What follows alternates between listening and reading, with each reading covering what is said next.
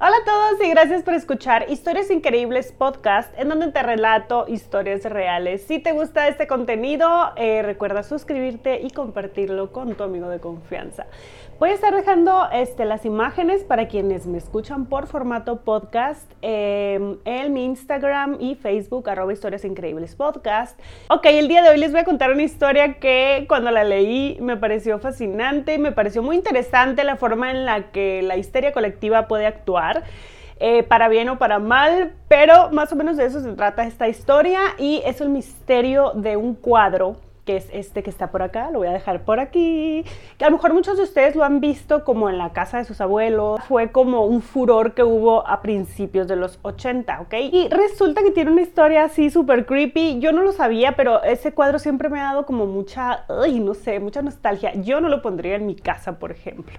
Bueno, esta historia comienza en Nottingham, Inglaterra, a principios de los 80, como les dije, cuando una familia estaba preparando la cena y eh, las dos niñas de esta familia Estaban en la parte de la sala viendo la televisión, estaba la chimenea prendida y justo arriba de la chimenea estaba el cuadro del niño que llora. Entonces una de las niñas eh, va a la cocina a ayudarle a sus papás, etcétera, y de repente empiezan a ver todos cómo se empieza a quemar la casa. El incendio al parecer se provocó en la sala. Bien, entonces llaman a los bomberos, los bomberos llegan, eh, empiezan a extinguir el fuego, pero todo lo que era la sala los sillones, todo lo que había ahí, hagan de cuenta que quedó en cenizas, excepto el cuadro del niño que llora. Entonces cuando uno de los bomberos entra, dice, ay, no puede ser, otra vez lo mismo.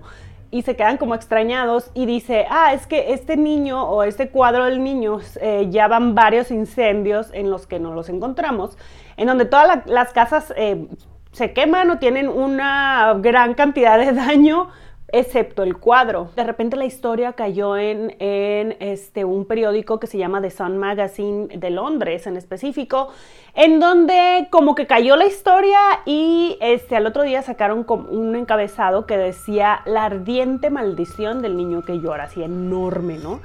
Y al otro día empieza a sonar el teléfono así como loco en, las, eh, en el periódico entonces mucha gente empieza a reportar que ellos también fueron parte de esa maldición eh, o algo raro pasaba con este cuadro, no sabían por qué siempre sobrevivía a todos los incendios y por qué los provocaba también. Ok, cabe mencionar que este cuadro se comenzó a vender en masa a principios de los 80, es decir, fue como un no sé, algo viral para aquellos tiempos. Se llegaron a, más o menos vender unas 50 mil copias, para que se den una idea, solo en Inglaterra. Y bueno, lo que hizo The Sun, como buen periódico que aprovecha estas historias para vender más, eh, dijo que si tú tenías un cuadro en tu casa que te molestaba y que no quería ser como parte de esta maldición, eh, llevaras el cuadro o lo enviaras a las instalaciones del periódico. Llegaron alrededor de 2.500 copias de los cuadros y el periódico eh, les dijo a sus lectores que iban a hacer una quema masiva así de cuadros el día de Halloween y que aparte los iban a acompañar eh, un sacerdote que les iba a hacer un tipo exorcismo y ahí se iba a acabar la maldición de los cuadros. Entonces fue en la ciudad de Reading en donde quemaron los cuadros eh, con gasolina y acelerantes, ¿no? Para que se quemaran todos, eran demasiados, hicieron una hoguera gigante. Algo que me pareció muy importante comentar es que em, la gente buscaba como ver qué era lo que les atraía del cuadro, o sea, por qué la gente lo empezó a comprar tanto. Entonces entrevistaron a Tim Marlowe, que era director de una galería en Londres, y quien dijo que la teoría de él como artista y director de galería era que ese cuadro atraía a la gente eh, acerca de que el niño podía recordarles a las personas el ciclo de la vida, la pérdida de la inocencia y la inevitabilidad de la muerte. Y obviamente aprovechando pues de que ya era un tema como muy sensacionalista en el periódico, este Mackenzie, que era quien escribía los artículos de este cuadro y las historias y todo el rollo, era el como responsable de escribir todo esto y recopilar datos y así, la gente se empezó a preguntar que si quién era el artista, o sea, de dónde salió el niño, quién fue este niño, o sea, por qué causaba tantos males dentro de las casas, etcétera.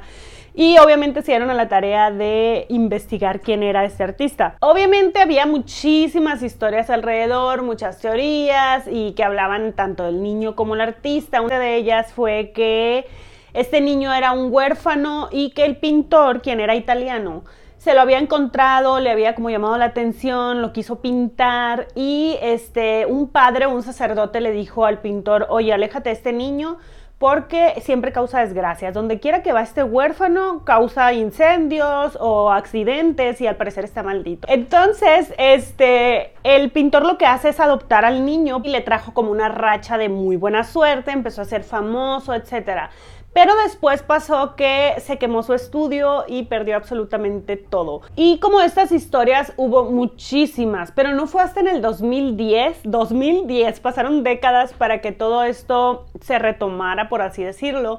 Eh, Steve Pound, que es como un autoproclamado investigador eh, paranormal de Inglaterra y también creo que es comediante o algo así, toma las riendas del tema y vuelve a resurgir todo. Pero al cabo de unos días se dieron cuenta que no, ni siquiera era nada más el mismo niño, porque había como varias copias, pero eran parecidas, ni siquiera eran la misma copia del cuadro, es decir, que eran varios niños que fueron pintados. Es decir, que había series en donde era un niño, en otra serie era otro niño que se parecía, pero no el mismo.